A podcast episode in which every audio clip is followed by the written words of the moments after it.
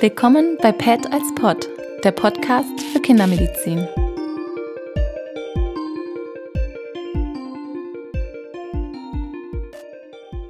So, herzlich willkommen. Wir nehmen wieder auf Podcast PET als Pod. Ähm, wieder eine Spezialfolge mit dem Herrn Professor Brandes aus der Physiologie. Wieder wollen wir uns einem Thema nähern, was irgendwie ein bisschen mehr physiologische Aufarbeitung braucht, was in der Kinderheilkunde sehr relevant ist, aber wo wir eben ein bisschen mehr in die Tiefe gucken wollen. Äh, ich freue mich, dass es geklappt hat mit den Terminen jetzt wieder. Heute als Thema Sauerstoff und Sauerstoff, ja, denken wir meistens nicht drüber nach. Das gibt es ja kostenlos in der Luft. Irgendwie mit dem Klimawandel hat das auch nicht viel zu tun. Aber wenn der Sauerstoff dann mal fehlt, dann denken wir eben doch drüber nach. Das ist vielleicht so das dramatischste Krankheitsbild was es ja gibt, ähm, wenn ein Kind um die Geburt herum schlecht mit Sauerstoff versorgt ist und dann eine Hypoxie erleidet. Im Detail kann man das häufig gar nicht so genau erklären, warum das passiert. Die Geburten sind ja eigentlich sehr gut überwacht, aber es gibt immer Situationen, die man doch nicht unter Kontrolle hat, gerade wenn die Frauen gar nicht in der Klinik sind äh, und ein Kind dann ähm, in der Hypoxie auf die Welt kommt, leblos auf die Welt kommt und das, was die normalen Kinder machen mit Brüllen und Schreien und rosa werden, dann alles eben nicht passiert. Also das Krankheitsbild der Asphyxie, das leblose Kind, das pulslose Kind, ähm, ist so eine, ja, ein bisschen auch Angstsituation, die aber immer wieder mal auftritt, ähm, immer unerwartet und dann muss man natürlich auch äh, schnell reagieren. Da jetzt quasi gleich die erste Frage an Sie, so ein Fet im Bauch, wie geht der mit Sauerstoff um? Was kann der? Wie ist der darauf vorbereitet? Ähm, was passiert da? Ja, erstmal vielen Dank, dass ich wieder dabei sein darf. Ich freue mich. Es ist ein spannendes Thema, denn letztlich ist es natürlich so, der Fet im Utero braucht Sauerstoff genauso wie die Mutter. Und es ist natürlich eine komplizierte Situation, weil das fetale Blut muss dem maternalen Blut ja in der Plazenta sozusagen den Sauerstoff entziehen. Und damit das möglich ist, gibt es einige Anpassungsvorgänge, gerade an das im fetalen Blut. Wir haben das fetale Hämoglobin, ähm, was eben letztlich eine höhere Affinität zu Sauerstoff hat und damit ist es eben in der Lage, sozusagen dem maternalen Blut Sauerstoff zu entziehen. Und der Fet hat auch eine relativ große Menge an fetalem Hämoglobin, so dass wenn dieses Hämoglobin nicht vollständig gesättigt ist, trotzdem eben eine hohe Sauerstofftransportkapazität zur Verfügung steht.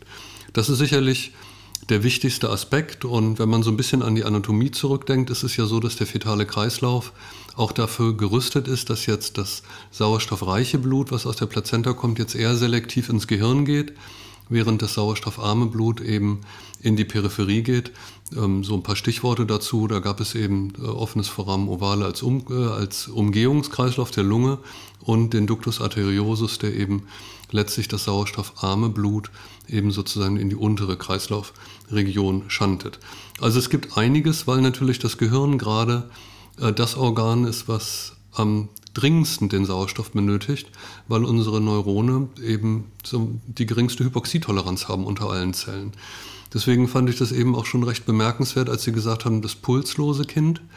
Äh, das klingt für mich doch auch so ein bisschen shocking, muss ich sagen, weil ich mir vorstelle, dass es doch einem erheblichen, einer erheblichen Dauer und einer erheblichen Sauerstoffmangelsbedarf, bis das Herz aufhört zu schlagen. Und so für mich als Laien ist es ja fast nicht vorstellbar, dass in so einer Situation das Gehirn dann nicht schon unglaublich stark geschädigt ist, wenn das Herz stehen bleibt. Mhm.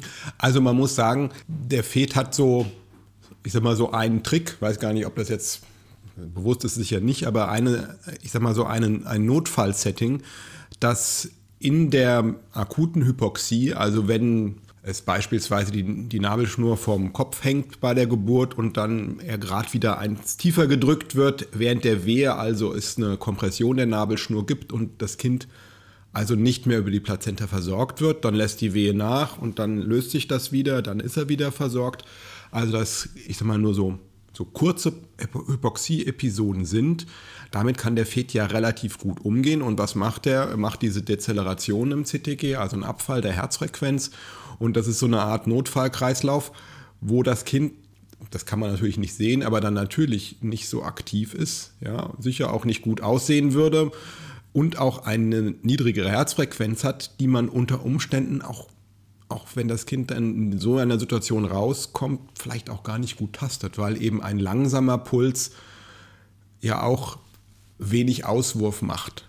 Das ist die Situation beim Neugeborenen, der macht ja, oder der Fet macht das Herzzeitvolumen ja im Wesentlichen über die Frequenz und jetzt nicht so sehr über Schlagvolumenvariation.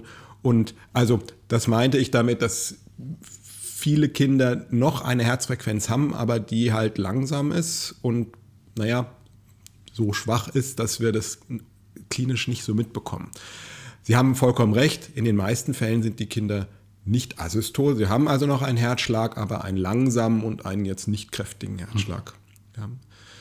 Ähm, und das, das geht relativ schnell, dass das Herz sagt, ich mache mal Päuschen und wartet darauf, dass wieder, äh, äh, wieder Blut aus der Nabelschnur zurückkommt.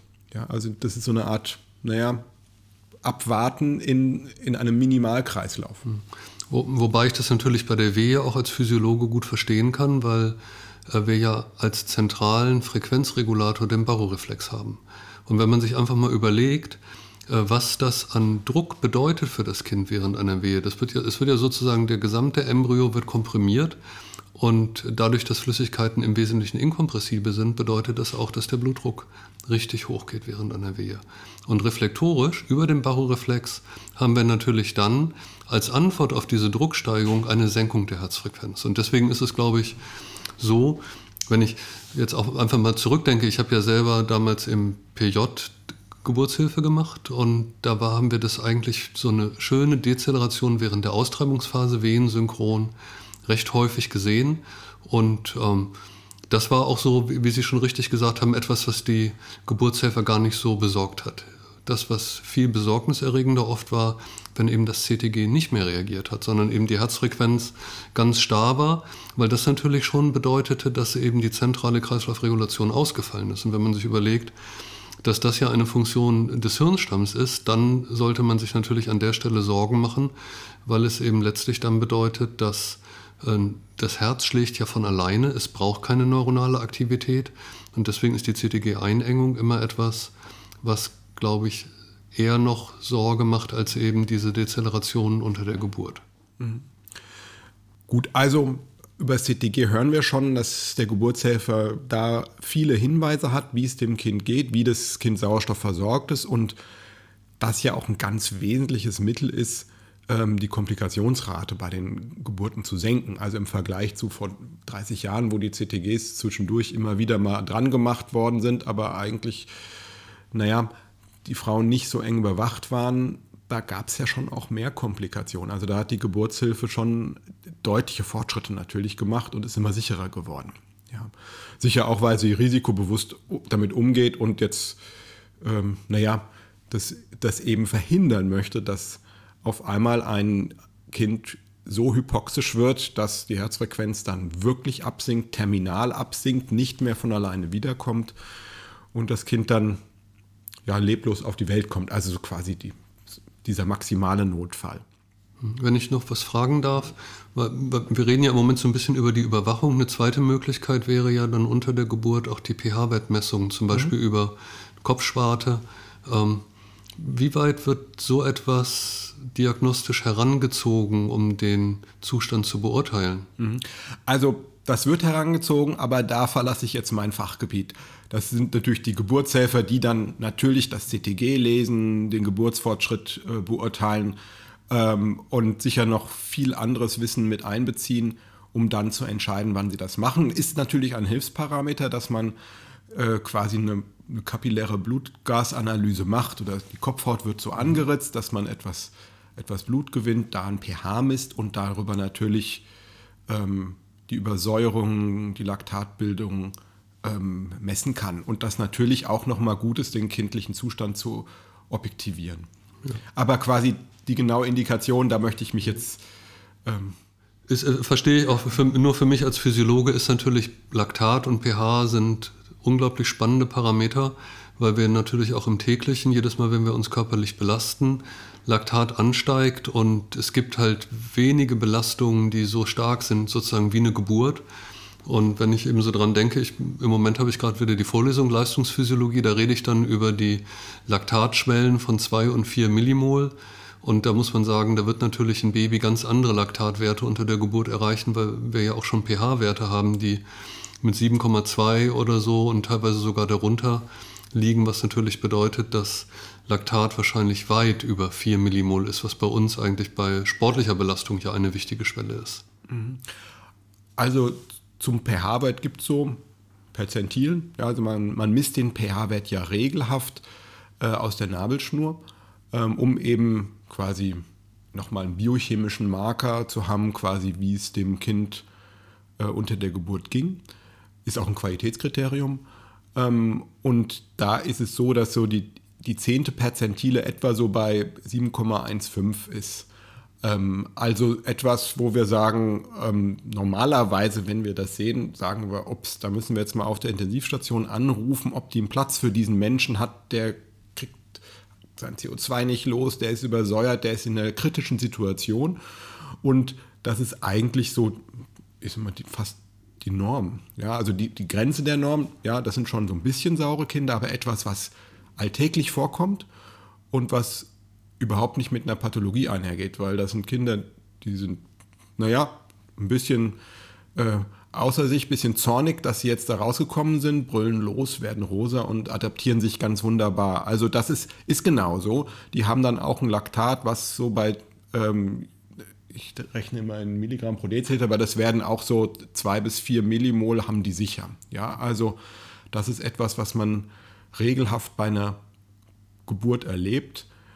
Ähm, man kann also sagen, dass eine normale Geburt ist wie ein Marathon und dann nochmal mit einem ordentlichen Sprint am Ende oder weiß ich nicht. Für die Sauerstoffversorgung ist es ja auf jeden Fall günstig, weil es ja den Bohr-Effekt gibt und äh, der bedeutet ja letztlich, dass je saurer man ist, desto geringer ist die Affinität vom Hämoglobin für Sauerstoff und das bedeutet natürlich auch, dass das Hämoglobin dann einfacher zu desoxygenieren ist im kritischen Bereich. Das fördert sozusagen die Oxygenierung der Peripherie, während eben im flachen Bereich der Sauerstoffbindungskurve der pH-Wert nicht so wirkt. Das heißt, das ist so auch nochmal ein Trick, damit eben bei Azidose die Sauerstoffversorgung der gefährdeten Gewebe mhm. eben verbessert wird. Stimmt, diesen Bohreffekt. Ich habe mir das immer so vorgestellt, dass so lokal der übersäuerte Lo Muskel dann den Sauerstoff nochmal extra gut anzieht. So, also das lokale hypoxische Milieu, also wenn ein Muskel halt besonders viel leisten muss, dass der dann quasi was anzieht. Aber natürlich, wenn das ganze Kind sauer ist, dann wird quasi das ganze Kind dann doch ein bisschen besser sogar noch mit Sauerstoff versorgt in der Notsituation. Genau. Wichtig ist halt, nicht, oder schön ist es natürlich, wenn dann auch noch frischer Sauerstoff rankommt, was jetzt ja ein Problem ist, aber auf jeden Fall ist die sigmoidale Kurve schon, also der Sauerstoffbindung, schon ganz schön raffiniert. Da hat sich die Evolution einiges einfallen lassen, um die Oxygenierung zu verbessern. Ja, aber jetzt sind wir schon abgerüst, äh, abgeschwiffen, weil eigentlich steht auf meinem Zettel, dass ähm, ich gerne wissen wollte, wie denn so eine Reanimation eines asphyktischen Kindes überhaupt abgeht. Ich habe mhm. keine wirkliche Vorstellung. Ähm, jetzt haben Sie das beschrieben, das Kind ist schlaff, reagiert nicht. Was machen Sie denn dann da? Mhm. Also natürlich, das Kind kommt ja nicht auf die Welle, Welt und steht drauf, ich habe eine Asphyxie. Also man geht immer eigentlich davon aus, dass es wie meistens ist, dass das Kind dann relativ schnell anfängt zu schreien. Man wird es also erstmal stimulieren und abtrocknen. Also wenn man es ordentlich abtrocknet, dann rubbelt man das ja auch so ein bisschen über den Rücken. Das ist schon eine Stimulation. Dabei spürt man dann schon, ob es noch Tonus hat oder ob es schon gar keinen Tonus mehr hat. Ja, also ein, ein Kind, was gar keinen Tonus hat, das ist wie so eine, ja, wie so eine, wie so eine Puppe, wo die Gelenke alle ganz weich sind und wo alles runterfällt. Und wenn es Tonus hat, dann, naja, dann hält es noch so ein bisschen die Körperspannung eben. Also das spürt man direkt. Wenn es dann so gar keinen Tonus hat, dann wird man den Puls fühlen an der Nabelschnur. Das ist dann oft so ein bisschen schwierig, weil wenn der Puls sehr langsam ist, dann ist der auch schwach und dann spürt man das gar nicht so gut. Da gibt es dann auch manchmal die Phänomene, dass man seinen eigenen Puls fühlt oder dass der Optimist einfach immer einen Puls fühlt und der Pessimist nie. Ähm, das heißt, dann wollen wir lieber in ein Setting kommen, wo wir das Ganze dann auch gut messen können. Also dann würden wir, wenn wir sehen, dieses Kind kommt mit Stimulation nicht, fängt nicht an zu atmen, wird man es abnabeln, dass man es eben weg von, von der Mutter holt, hin zu einer Erstversorgungseinheit, wo wir dann eben Sauerstoff messen können, EKG anlegen können, auch um die Herzfrequenz zu objektivieren und um dann direkt auch mit der Maskenbeatmung zu beginnen. Ähm, die Maskenbeatmung ist manchmal gar nicht so leicht. Die Lunge ist ja noch flüssigkeitsgefüllt. Da hatten wir schon mal drüber gesprochen, dass die ersten Beatmungshübe dann manchmal auch ein bisschen mehr Druck brauchen. Ähm, und dann schaut man im Wesentlichen auf die Herzfrequenz, ob die Herzfrequenz dann kommt unter Maskenbeatmung.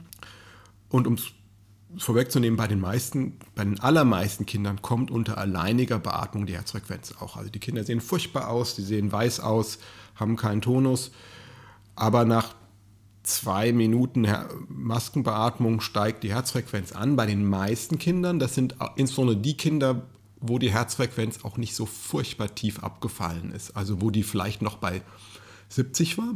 Ja, das ist dieser Notfallkreislauf, der relativ stabil und relativ lange funktioniert. Also der, der läuft auch eine Viertelstunde weiter. Also auch wenn die Plazenta nicht arbeitet, bei einer Plazenta-Lösung zum Beispiel, was ein ganz schlimmes Krankheitsbild ist, ähm, dann hat das Kind relativ lange noch so eine 70er Herzfrequenz, was nicht gut ist, aber eben ausreichend ist, um dann, wenn es beatmet wird, den Sauerstoff aus der Lunge aufzunehmen, in den Körper zu verteilen und dann kommt auch die Herzfrequenz wieder hoch. Finde ich sehr interessant. Tatsächlich muss ich, glaube ich, nach dem Podcast mal was nachlesen, weil eigentlich ist es ja so, dass Sauerstoffmangel die Gefäße weit macht. Das ist ja eigentlich ein großes Phänomen, was wir beobachten, dass natürlich im Sinne der Ischämie-Reaktion es sinnvoll ist, dass Sauerstoffmangel zu einer Dilatation führt. Der Kreislauf, den Sie jetzt beschreiben, kann ja nur funktionieren, wenn er massiv zentralisiert ist. Und tatsächlich weiß ich gar nicht genau, was diese Zentralisation jetzt in diesem Zusammenhang bewirken sollte. Es kann also nicht nur der Sauerstoff alleine sein. Es gibt eine Gehirnreflexe, die eben Zentralisation fördern. Beim Erwachsenen zum Beispiel der berühmte Cushing-Reflex, der ähm, zum Beispiel beim Hirntod eintreten eben dafür sorgt, dass bei Hirnminderperfusion der Blutdruck massiv ansteigt es könnte hier eine ähnliche Situation sein, dass eben die Sauerstoffunterversorgung eben so einen Cushing-Reflex auslöst. Aber letztlich weiß ich es nicht genau. Es ist eine sehr interessante also Beobachtung. Also Im Allgemeinen haben die Neugeborenen sehr viel Adrenalin in der Situation. Ähm, und das macht ja quasi eine periphere Vasokonstriktion. Das könnte ich mir vorstellen, dass das ein Aspekt davon ist. Äh, das Herz ist trotzdem langsam. Da wird dann sicher noch ein anderer Einfluss eine Rolle haben. Also möglicherweise sind es die hohen endogenen Adrenalinspiegel, die quasi diese, diese massive Zentralisierung machen. Aber also bin ich mir jetzt auch nicht sicher, wenn ich ehrlich bin. Lesen wir mal nach. Liefern wir nächstes ja. Mal nach. Ne? Genau, also vom Prinzip, um an der Geschichte weiterzuerzählen, was das Typische ist, dass wenn die Herzfrequenz noch nicht so massiv niedrig ist, äh, man mit alleiniger Massenbeatmung das Kind kriegt die Herzfrequenz dann ansteigt und man dann ähm, im Wesentlichen darauf wartet, dass das Kind aufwacht und dass es dann quasi selber anfängt zu atmen und die, Be die Beatmung dann überflüssig wird. Ähm, in den Fällen, wo die Herzfrequenz sehr, sehr niedrig war, also unter 60 war, das ist ein funktioneller Kreislaufstillstand. Also da haben wir noch einen EKG-Ausschlag, aber vielleicht auch ein schwaches Zucken vom Myokard, aber jetzt keinen wirklichen Auswurf, wo wir sagen können, da ist ein Blutfluss da. Da würde dann auch nach etablierter Beatmung äh, die Herzdruckmassage dazukommen. Ähm, da braucht man aber wirklich erst mal ein, zwei Minuten, bis die Beatmung sitzt, dass die Lunge offen ist. Das heißt, das soll man nicht sofort machen, sondern dann, wenn die Lunge gut belüftet ist, kommt dann die Herzdruckmassage dazu. Ähm, und das sind dann auch Fälle, wo wir häufig den Tubus brauchen, weil wir das Kind länger beatmen müssen, wo wir häufig einen Zugang brauchen, um Notfallmedikamente zu geben. Ähm, das Notfallmedikament ist Adrenalin, also es gibt nur dieses eine Notfallmedikament in der Situation eigentlich. Ähm, und manchmal wird noch Volumen dazugegeben, also ähm, kristalloide Lösung, Ringerlösung oder andere Vollelektrolytlösungen, das sind immer die Situationen, das sind Sonderfälle, wo wir gleichzeitig noch einen Blutverlust ver äh, vermuten, was es ja naja, was, wir fragen uns ja immer, was hat den kritischen Zustand des Kindes gemacht? Und es gibt den unerkannten fetalen Blutverlust, wo wir dann auch gleich möglichst äh, erstmal äh, eine Infusionslösung geben müssen oder auch eine Transfusion machen müssen. Das ist so, das sind so die Techniken. Es ist eigentlich relativ überschaubar. Äh, wir brauchen jetzt keinen Defibrillator oder so, also wir brauchen nicht so viele Gerätschaften, aber das Kind gut zu beatmen ist eigentlich so das Kritische, dass man das gut hinbekommt. Und ich meine, Herzdruckmassage klingt jetzt natürlich schon sehr dramatisch auch. Ähm, beim Erwachsenen ist ja die Prognose nicht wirklich gut, wenn es Herzdruckmassage gibt. Wie ist es denn beim Kind? Also grundsätzlich muss man sagen, ist jetzt die Erfolgsaussicht, dass man ein Neugeborenes reanimiert, ziemlich gut. Ähm, also dass man das schafft. Also ich habe jetzt nur eine gefühlte Statistik, aber ähm, 80 Prozent, 90 Prozent kriegt man die Kinder. Ähm, warum ist das besser als beim Erwachsenen? Gut, es ist ja immer in einer so halb beobachteten Situation, also auch wenn die Frauen erst kurz vorher ins Krankenhaus gekommen sind, ist dann ja sofort ein Team da. Ähm, in jeder Geburtsklinik gibt es Anästhesisten und die Geburtshelfer sind ja auch geschult. Also überall ähm, sind dann sofort Profis vor Ort. Die Reanimation beim Erwachsenen passiert ja vielleicht auch irgendwo in der U-Bahn oder weiß ich nicht, also wo nicht direkt Profis sind. Also das heißt, das ist ein Vorteil. Und wir hatten ja darüber gesprochen, dass der FED eigentlich sehr viele Abwehrmechanismen hat, wie er eben mit kurzzeitiger Hypoxie auch gut umgehen kann, weil das eben, naja, ich sag mal, zur Geburt dazugehören kann, dass es auch Minuten gibt, wo es mal nicht Sauerstoff im Überfluss gibt. Ähm, und natürlich auch, weil die Geburtshilfe aufpasst und dann die Kinder rechtzeitig auch mit dem Notkaiserschnitt ja rausholt. Also ich glaube, das sind viele Maßnahmen, ähm, die dazu führen, dass die Kinder dann eine relativ gute Situation haben und eben dieser geheime Notkreislauf, den die Kinder haben, wo man mit nur einer guten Maskenbeatmung die dann auch wiederholen kann. Trotzdem ist es natürlich so, also ich finde das toll, dass das die Prognose sozusagen so gut ist. Irgendwie hat aber jeder schon auch mal im, Leben Kinder mit hypoxischem Hirnschaden gesehen. Und ähm, deswegen würden mich da eigentlich zwei Dinge fast interessieren. Wie oft ist das jetzt ein perinataler Hirnschaden oder einfach dann so etwas wie, dass in Utero dann halt schon Probleme vorliegen und dass dann das Kind schon oder die Mutter schon in einer schwierigen Situation ins Krankenhaus kommt? Das ist die erste Frage. Und die zweite Frage ist natürlich, wenn wir jetzt solche Grenzbereiche besprechen, äh, woran kann man denn vielleicht so ein bisschen eine Prognose ausmachen, ob es dem Kind später, ob es ein tolles Kind werden wird und alles gesund ist oder ob tatsächlich diese Situation der Asphyxie zu einem dauerhaften Hirnschaden führen wird? Mhm. Also sind jetzt ganz viele Fragen auf einmal. Also ich sag mal, die, die Warum-Frage ist, glaube ich, die schwierigste. Ähm, je genauer die Geburtshilfe hinguckt, und das tut sie ja, desto häufiger sind das eigentlich Phänomene, die so ähm, nicht verhinderbar sind. Also zum Beispiel ähm, die Uterusruptur, die außerklinisch stattfindet, die für Mutter und Kind lebensbedrohlich sind. Das hatten wir zum Beispiel schon. Ähm, Gibt es gerade nach, nach Schnittentbindung bei der nächsten Schwangerschaft, dass dann der Uterus reißt. Wenn der Uterus reißt, wird das Kind in die Bauchhöhle geboren und es gibt eine Nachgeburt, die Plazenta löst sich ab. Also das Kind ist quasi geboren worden, aber eben in die Bauchhöhle. Ähm, furchtbare Situation, auch für die Mutter lebensbedrohlich. Das ist sowas, wo, wo man annehmen muss, dass natürlich schon einige Zeit vergangen ist, äh, wo das Kind keinen Sauerstoff hatten.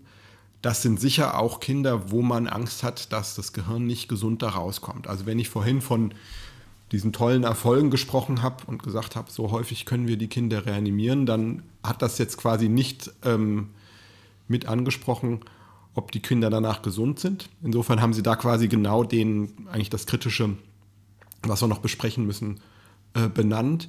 Weil was jetzt so im Kind passiert, ja, also quasi wie, wie lange die Hypoxie war, das können wir am Anfang eigentlich am besten mit den, mit den Blutwerten abschätzen, also mit dem Laktat. Wir können Laktat messen ähm, im Nabelschnurblut oder auch danach im kindlichen Blut. Äh, wir können den pH messen und da sagt man so, wenn der pH unter äh, 7,0 ist oder wenn das Laktat so, naja, Richtung 80, 100 geht, das sind dann die bedrohlichen Fälle. Wo wir also eine längere Hypoxie vermuten. Ähm, dabei muss man ja auch überlegen, ähm, man weiß ja nicht genau, war das jetzt, es gibt tausend Gründe, warum ein Kind irgendwie Sauerstoffmangel hat. Das kann punktuell sein, es kann immer wieder mal sein, es kann sein, dass vor drei Tagen es mal irgendwie falsch gelegen hat die Nabelschnur komprimiert war, dann war wieder alles besser und das Kind wird erst drei Tage später geboren. Das ist natürlich für den Geburtshelfer, der hat da gar keine Chance. Der findet im CTG gar nichts was Schlechtes, weil das eigentliche Ereignis schon zurückliegt. Also das, das sind, also es gibt viele Gründe, die man dann auch nicht aufklären kann, dass man sagen kann, und hier ist was passiert. Nach der Geburt als Kinderarzt frage ich ja gar nicht so, warum ist das passiert? Ja, weil ich, ich das ja auch gar nicht verbessern kann oder ändern kann. Ich muss ja eigentlich nur gucken, dass ich das Kind erstmal reaniert bekomme und dann potenziell eine Schadensbegrenzung mache. Und das ist vielleicht erstmal das, die nächste Frage, wie kann ich den möglichen Hirnschaden begrenzen? Und da ist eigentlich so die klinische Evaluation, wird das Kind wach? Ja, also bleibt es bewusstlos? Bleibt es ohne Tonus oder wird das wach, fängt an zu schreien, reißt die Augen auf? Und die Kinder, die nur so ein, so ein bisschen Sauerstoffmangel hatten, also ein bisschen klingt jetzt auch wieder so verniedlichend, aber die eigentlich noch gute Abwehrkräfte haben, die sind dann eher hyperton. Die sind also voller Adrenalin, haben nur eher hohe Körperspannung, hyperventilieren sich, sind ja auch sehr sauer ähm, und sind so ein bisschen hyperexitabel. Also dass sie quasi gesteigerte Reflexe auch haben und so. Ja. Ähm, das sind die, die quasi eine milde Asphyxie haben. Und die schwerer Betroffenen sind dann die, die nicht normal wach werden, also die vielleicht dann atmen, aber weiterhin erniedrigten Muskeltonus haben, jetzt nicht Spontanaktivität zeigen, Spontanmotorik zeigen und kein Interesse haben, irgendwas mit dem Mund zu machen. Also so dieses, was man nach einer Geburt sonst ja immer macht, dass äh, das Kind angelegt wird, dass es mal versucht, was zu trinken, ist auch so ein Test, sind denn die Lebensgeister alle da. Ne? Und das ist was total Erleichterndes, wenn das Kind dann da, naja, ein bisschen was versucht. Ne? Verstehe ich. Also letztlich ähm, macht es für, für mich jetzt als Laien natürlich Sinn zu gucken, wie reagiert das Kind.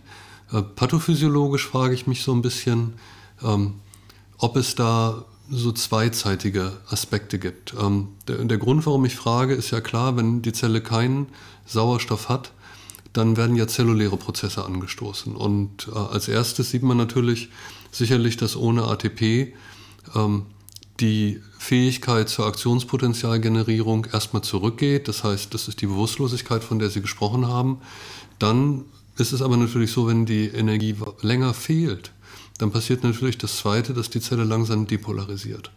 Die Natrium-Kalium-ATPase läuft nicht mehr, die Ionen gleichen sich aus. Und dann müsste man ja eigentlich sowas sehen wie Exitotoxizität oder so, dass eben letztlich es zur kalziumvermittelten Glutamatfreisetzung kommt, so ein bisschen wie beim Krampfanfall, was dann eben das Gewebe weiter schädigt und letztlich dann eben auch zu so etwas wie einem zytotoxischen Zellödem, das eben diese Verschiebung der Elektrolyte zu einer Hirnschwellung führt. Beim Erwachsenen, beim Schlaganfall zum Beispiel, sind das alles bekannte Phänomene, die auch sehr wichtig sind. Gerade die Zellschwellung des Gehirns des Erwachsenen kann ja in der Schädelhöhle nur sehr bedingt schwellen und äh, wird sich dann im Rahmen der Schwellung, wenn Hirndruck entsteht, auch weiter die Durchblutung letztlich nehmen, so dass es auch sowas wie eine sekundäre Eintrübung geben könnte, so aufgrund der Schwellung. Sieht man sowas, dass ein Kind erst aufwacht und dass es ihm erst gut geht und dass es dann so in, nach einer Phase dann langsam schlechter wird, weil dann sowas wie ein Hirnödem entsteht aufgrund der Schädigung? Mhm. Also ein Hirnödem globales entsteht sehr selten. Das habe ich zweimal mitbekommen. Das waren schon schwer betroffene Kinder. Das waren auch welche, die gar nicht mehr wach wurden, also die primär bewusstlos blieben. Also das ist dann schon die, die äh, schwere globale Hypoxie, die so ein generelles Anschwellen des Hirns macht. Ähm, wir haben eher nicht so schnell das Problem, dass dann dadurch auch die Durchblutung abgedrückt wird, weil natürlich die Schädelnähte sind noch offen, das Hirn kann auch sich ausdehnen. Also dann gehen halt die Schädelnähte ein bisschen auseinander und das Hirn kann sich ausdehnen. Also wir haben diesbezüglich vom Platz da schon noch ein bisschen Puffer, aber das sind sicher die, die am schwersten betroffenen Kinder. Was es aber auch gibt, und das sind gerade so die mittelschweren, also die, wo man denkt, ach, der ist doch ganz gut rausgekommen, der hat dann schon mal geschrien und der Tonus war dann schon, er hat schon so ein bisschen besser, wo man nicht weiß, ist das jetzt ein schwer Betroffener oder eigentlich nicht. Das sind ja, also für die Entscheidung, was machen wir weiter, eigentlich die schwierigsten. Wenn die dann anfangen, fangen Krampfanfälle zu entwickeln, dann weiß man eigentlich, das ist ein gefährdetes Kind. Also Krampfanfälle postasphyctisch ähm, sind häufig.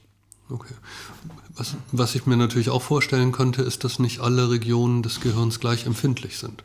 Wir haben ja anatomisch gesehen bestimmte Bereiche, Marklager, Stammganglien, die ja tatsächlich auch beim Erwachsenen eher Probleme machen, so dass wir im Rahmen von physiologischen Alterungsprozessen da halt häufig auch mal so Marklager, Infarkte sehen, während ja eben weiße Substanz außen ja relativ wenig macht.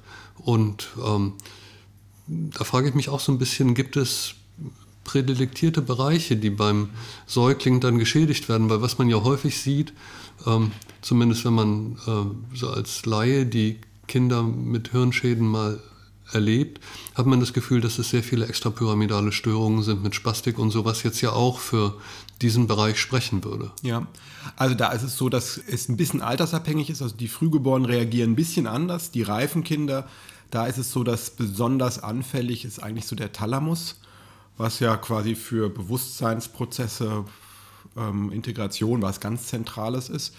Ähm, und die subkortikalen Bereiche, also natürlich dann da auch wieder die großen Bahnen, die untergehen.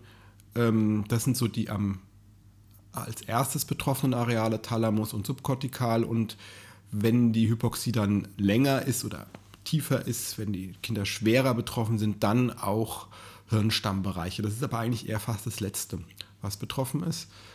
Äh, Seitenunterschied rechts-links haben wir eigentlich nicht, sondern es ist eher so von wegen Zentral-Basalganglien, dann subkortikale Region. Ähm, was eben genau dann diesen Phänotyp macht. Dass quasi auch die, die eben die infantile Zerebralparese gibt, also wo ja auch die Pyramidenbahnen geschädigt sind, die dann auch eine äh, eine Spastik meistens entwickeln. Mhm. Ja, okay, interessant. Wir wollten ja eigentlich so ein bisschen über Sauerstoff ja. reden und ähm, eigentlich sind wir jetzt ja schon genau in der Frage zu wenig und zu viel Sauerstoff. Ähm, das ist für mich jetzt als Physiologen, der lange auch über Sauerstoff tatsächlich geforscht hat und über Sauerstoffradikale ein total interessantes Thema, weil wir natürlich irgendwie so eine seltsame Situation haben, dass das Kind erst gar keinen Sauerstoff hat und dann ganz viel Sauerstoff hat. Ähm, ich bin sicher, da gibt es auch neuere Entwicklungen. Man geht ja immer mehr dazu über, auch in der Notfallmedizin des Erwachsenen, die Sauerstofftherapie zu hinterfragen. Es war ja früher ein Reflex, dass alle Patienten mit was auch immer erstmal Sauerstoff gekriegt haben und man sich gar nicht so richtig gefragt haben, was bringt der Sauerstoff.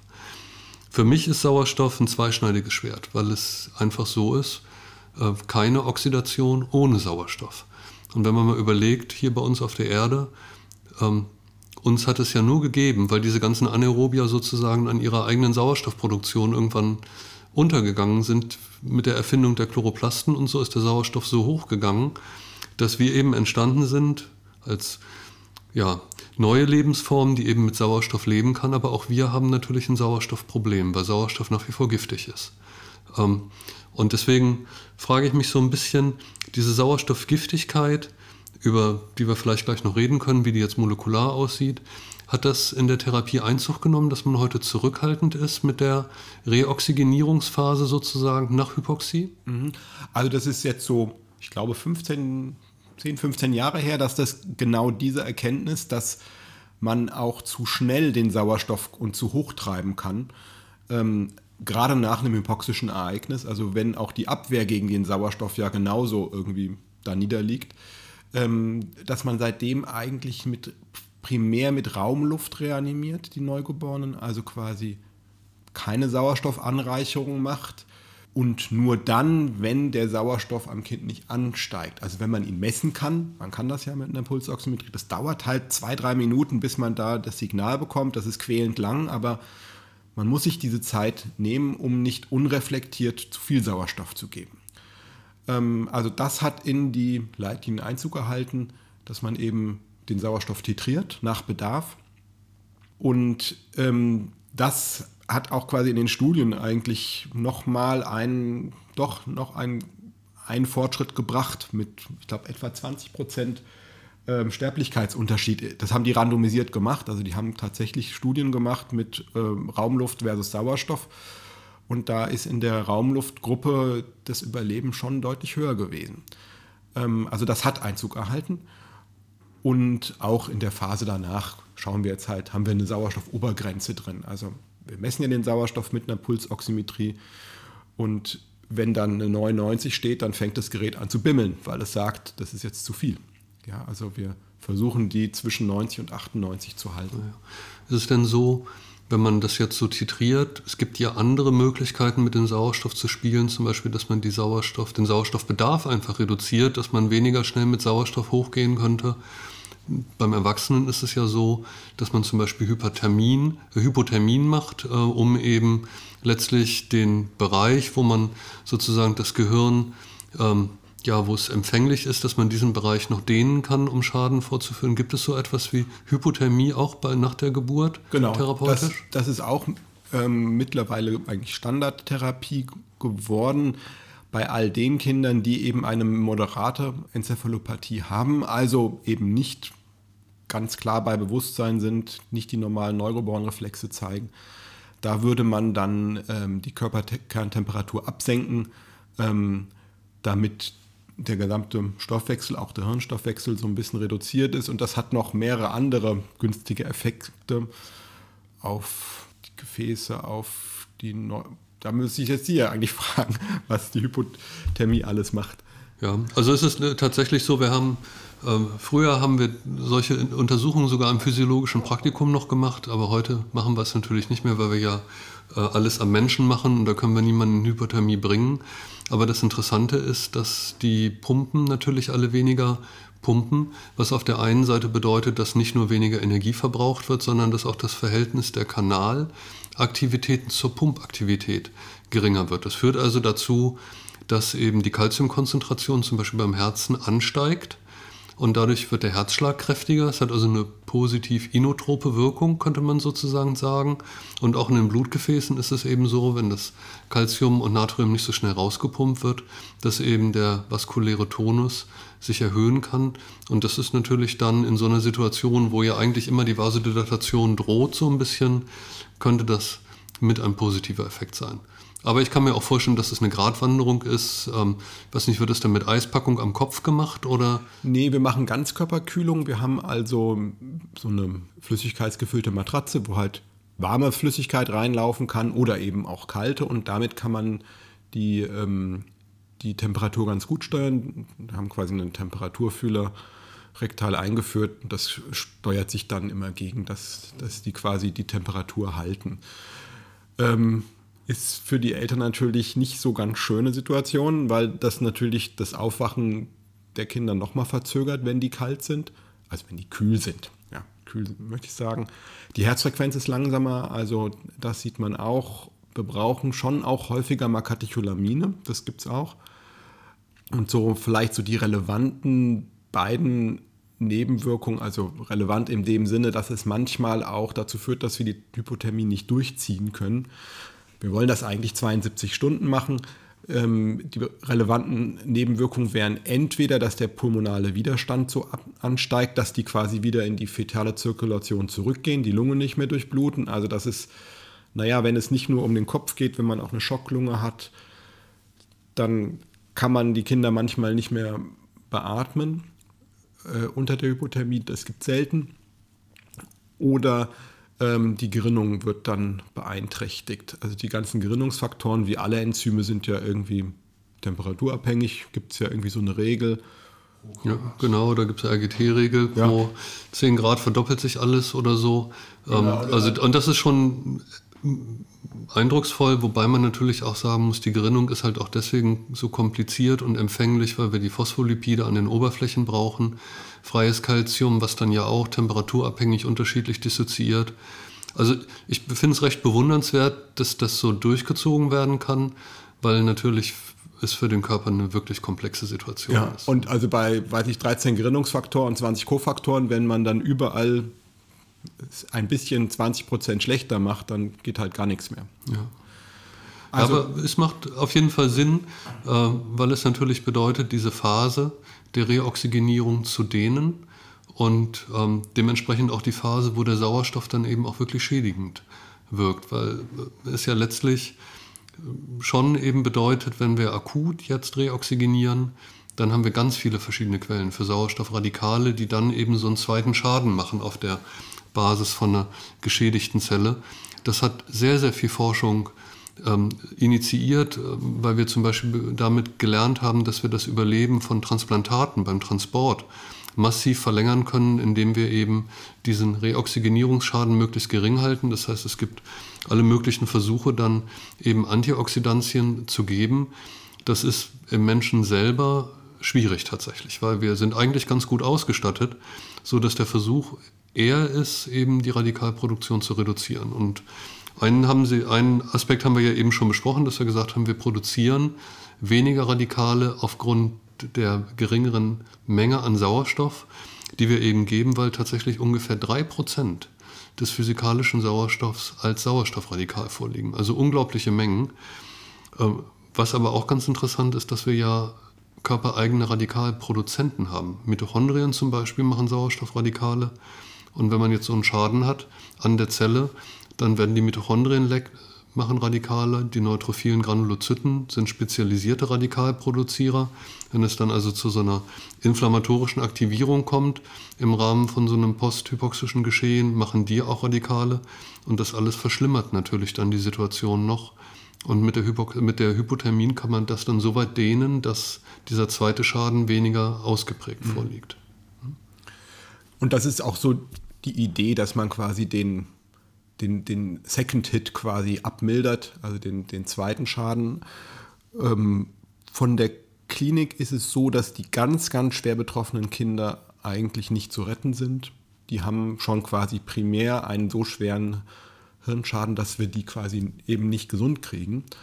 Aber gerade so diese moderaten, ähm, wo man vielleicht auch am Anfang diskutiert, muss man es machen, muss man es nicht machen, das sind dann doch die, die am meisten von der Hypothermie profitieren, weil quasi der zweite Hit nicht mehr kommt. Ja, und das, das ist da schon auch ein, also für die Einzelfälle, die es natürlich immer sind, für die ist es dann schon auch manchmal ein Segen, dass es die Therapie gibt. Was ich mir noch aufgeschrieben habe, ist ähm, Durchblutungssteuerung durch Sauerstoff. Da ist es ja, wir hatten ja gesagt, dass so die Azidose eher so eine Weitstellung macht damit eben Blut angelockt wird, also irgendwie der, der überanstrengte Muskel, der wird, der holt sich seine Durchblutung selber und der zieht dann auch den Sauerstoff aus dem Blut raus und umgekehrt die, die Alkalose oder die, die Hypokapnie, also wenn ich zu viel CO2 abatme, dass das dann eine Minderdurchblutung macht ähm, das ist auch was, was wir gerade in der Post, also in der posthypoxischen Phase, wenn jetzt so alles, naja, so ganz auf Messerschneide ist, müssen wir auch danach gucken, dass die Kinder nicht zu wenig CO2 haben. Ja, also nicht nur, wir müssen nicht nur nach dem Sauerstoff gucken, dass der schön so im mittleren, hohen Bereich ist, ähm, sondern auch, dass die nicht zu wenig CO2 haben, weil wir haben nichts davon, wenn die sich damit ihren pH regulieren, aber die dann in der Hypokapnie ähm, gerade im Kopf eine Vasokonstriktion haben und das Hirn jetzt einfach mal gar nicht mehr durchbluten. Ja. Ich denke, das ist tatsächlich auch sehr bemerkenswert, warum jetzt ausgerechnet unser Gehirn diese CO2-Regulation hat. Das sehen wir ja in allen Lebensphasen, dass peripher CO2 nicht furchtbar wichtig ist für den Vasotonus. Und wir haben andere Mediatoren. Äh, gerade im Muskel ist es ja so, dass äh, aufgrund der Muskeleigenaktivität eigentlich ein ganz großer Mediator stark im Vordergrund steht und das ist das Kalium. Ähm, eine Muskelzelle, dadurch, dass sie eben so viele Aktionspotenziale machen muss für eine Kontraktion, verliert riesige Mengen an Kalium. Und das Kalium sorgt dann dazu, dass letztlich die Blutgefäße hyperpolarisieren und dann geht das Kalzium runter, die Blutgefäße gehen auf. Was irgendwie komisch ist, weil man bringt ja Kalium immer so ein bisschen mit Depolarisation in Zusammenhang, aber hier ist es eben so, dass diese Konzentrationsänderung dazu führt, dass die körpereigenen Kaliumkanäle besser leiten und dadurch eben die Zelle hyperpolarisiert. Bei uns im Gehirn ist es viel komplizierter und der wesentliche Grund ist natürlich, dass wir die Blut-Hirn-Schranke haben.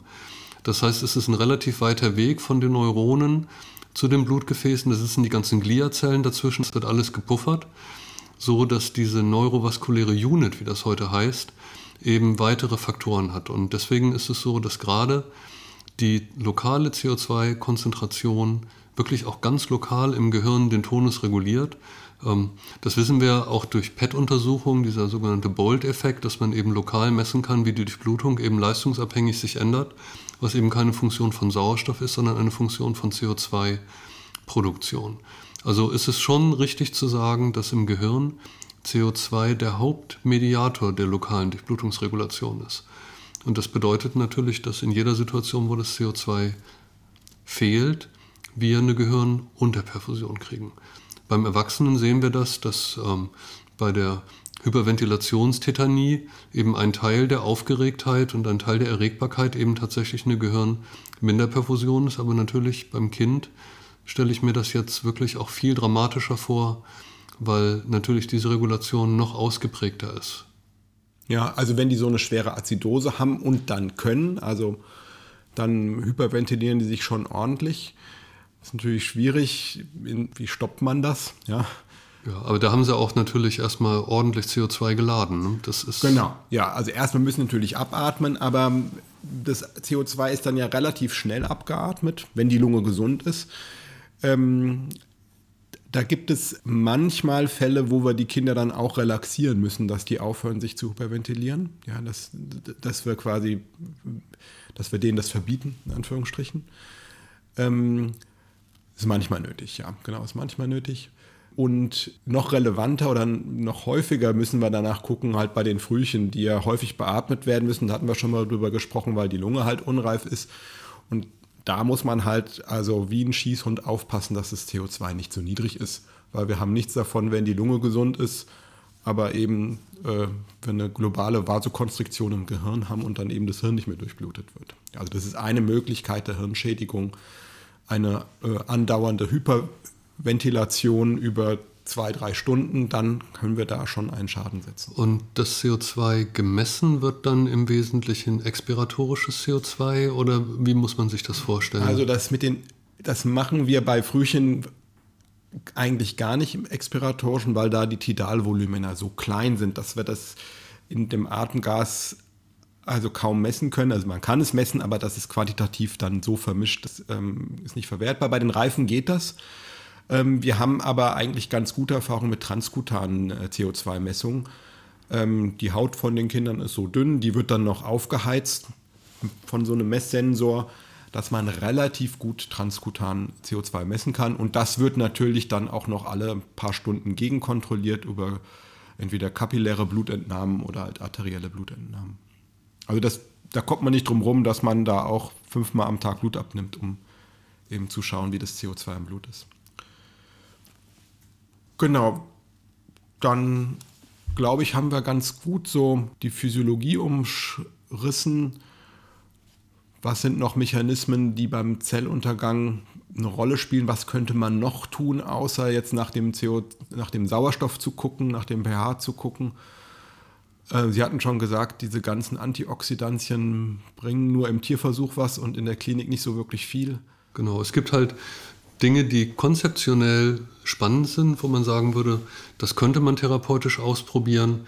Ähm, wir, wir, haben eben diese radikal produzierenden Enzyme. Eins hatte ich schon genannt, die NADPH-Oxidase aus den Leukozyten. Mitochondrien kann man jetzt schlecht beeinflussen. Es gibt noch andere Enzyme, die Xanthin-Oxidase, Dehydrogenase, die ähm, in der Leber produziert wird, aber am Endothel klebt und tatsächlich auch Sauerstoffradikale machen kann, besonders eben in so entzündlichen, hypoxischen Situationen. Da gibt es seit vielen Jahren immer wieder Versuche, das zu hemmen, weil wir haben ein tolles Medikament mit dem Allopurinol als Xanthinoxidase-Hämmer, der das Allopurinol ist ziemlich ungiftig. Das ist ein Konzept, was in vielen Bereichen immer wieder erprobt wird und ähm, wo man sagen würde, es gibt viele kleine positive Studien in anderen Situationen, aber es ist noch keine Praxis. Das andere, was, glaube ich, spannend ist, dass man sich fragt, wie stirbt eigentlich, um es mal ganz brutal zu sagen, die Zelle einen Hypoxietod? Und kann ich an der Stelle noch eingreifen, wenn sie sozusagen gefährlich verletzt ist? Da hatte ich vorhin schon erwähnt, es kommt zu dieser Calciumüberladung, die dann die Exitotoxizität fördert. Und das Spannende ist, dass Calcium auch zelluläre Zerstörungsvorgänge auslöst. Ähm, es gibt eine Protease, die Protease heißt Calpain und diese Protease ist calciumabhängig. Und das bedeutet, wenn eben in der Zelle die Calciumkonzentration sehr, sehr stark hochgeht, dann fängt das Calpain irgendwann an, die Zelle von innen zu schreddern. So dass eben einer der Versuche ist, mit Calpain-Inhibitoren eben diese Phase des Schredderns sozusagen so lange herauszuzögern, bis eben die Zelle sich wieder gefangen hat. Am Erwachsenen ist das große Problem, dass typischerweise die Hypoxie auch immer mit der Ischämie einhergeht. Das heißt, wenn wir einfach mal an die großen Probleme denken des Sauerstoffmangels beim Erwachsenen, also sprich Schlaganfall und Herzinfarkt, dann habe ich ja ein Problem, ich komme ja gar nicht an mein Zielgebiet.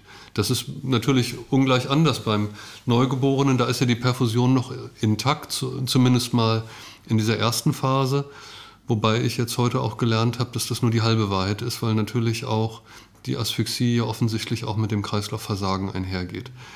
Deswegen würde es mich so vielleicht zum Ende auch noch interessieren. Ähm, jetzt haben wir sehr viel über Sauerstoff geredet und ich habe gerade gesagt, beim eigentlich ist ja Ischämie mehr als nur ein Fehlen von Sauerstoff, sondern es, Glucose und diese ganzen anderen Dinge fehlen ja zumindest beim Erwachsenen dann in so einer ischämischen Phase auch. Ähm, hat man eine Vorstellung, wie weit jetzt der Sauerstoff alleine bei dem Baby das Problem ist oder ob jetzt eben dieser Kreislaufzusammenbruch, über den wir jetzt geredet haben, auch sowas wie eine Unterversorgung mit anderen Nährstoffen macht und eine Abtransportstörung vom CO2, dass eben nicht nur Sauerstoff das Einzige ist?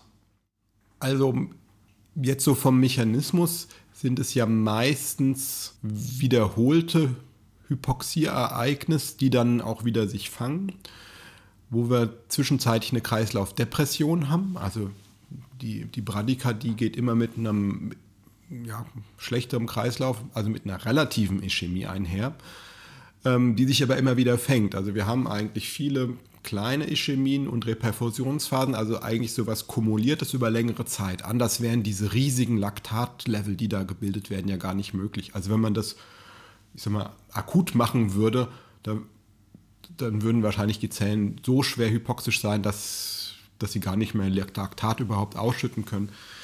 Ähm, das heißt, wir haben ein, eine Ischämie, aber eben im Sinne einer Minderperfusion, aber nicht im Sinne eines Gefäßverschlusses. Ähm, das heißt, dass wir auch danach mit den Substanzen, die man experimentell ja auch ausprobiert, Allopurinol wird in Studien äh, erprobt. Man hat auch Versuche mit EPO gemacht. Das, da kenne ich mich jetzt nicht so aus oder mit Stammzellen. Also die Perfusion danach ist wieder gegeben, weshalb man dann ja auch versucht, damit Substanzen hinzukommen. Ähm, ein Substratmangel im Sinne von, dass es auch gleichzeitig ein Zuckermangel ist, weiß ich gar nicht so genau. Also was es, was, was es als Beobachtung gibt, dass nach so einer, ich sage mal, richtig anstrengenden Geburt der Zucker häufig mal niedrig ist, weil das ganze Laktat ist ja aus der anaeroben Glykolyse gekommen und da muss halt jede Menge Glucose für verballert werden. Ja, also dann, die haben häufiger schon auch einen niedrigen Zucker, aber da, also bei einem sonst gesunden Kind ist die Gegenregulation halt dann schon auch da. Die, wir haben ja riesige Mengen Adrenalin, Cortison und die powern dann dagegen. Okay, ja, verstehe ich. Eine Sache, die, die ich mir total schwierig vorstelle, so im klinischen Setting, ist natürlich, Sie haben es vorhin ganz kurz so nebenbei erwähnt, die Situation mit den Eltern. Die werden natürlich sehr schnell wissen wollen, wie geht es dem Kind, ähm, was kann man objektivieren, wie ist die Prognose. Ähm, und da frage ich mich jetzt so, jetzt haben Sie so schön erzählt, es gibt so viele Studien, auch Interventionsstudien.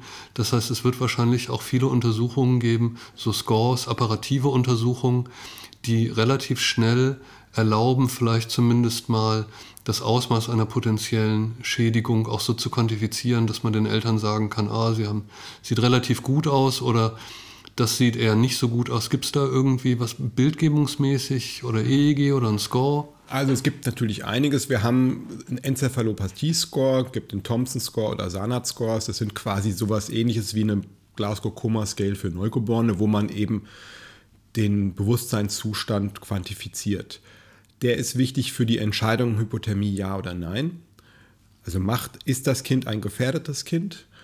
Und die Eltern wollen natürlich sofort wissen, wie die Prognose ist, aber da muss man sagen, das wissen wir halt nicht sofort, sondern die große Frage ist ja, also Szenario, Reanimation, geglückt auf Station, dann machen wir uns ein Bild.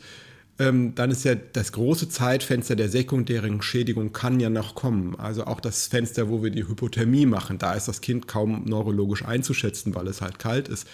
Das heißt also, die nächsten drei, vier Tage sind wir nicht blind, aber wir haben kein Fernglas. Also da können wir keine exakte Pro oder keine scharfe Prognose machen. Und ganz gut wird die Prognoseeinschätzung dann, wenn das Kind warm ist und wir sehen, wie sich es erholt. Es gibt Ultraschall, da kann man dann gucken nach Hirnschwellungen, wie sind die Liquorräume, wie sind die Flüsse, gibt es Autoregulationsstörungen an den Blutgefäßen, also sowas guckt man sich da alles an. Man kann im MRT relativ gut sehen, kann man ja auch Hypoxiezeichen sehen, gibt da so eigene Sequenzen, die Diffusionsrestriktion und zelluläres Ödem sich angucken, ist eine eigene Wissenschaft, also kann ich jetzt auch nicht viel genauer sagen.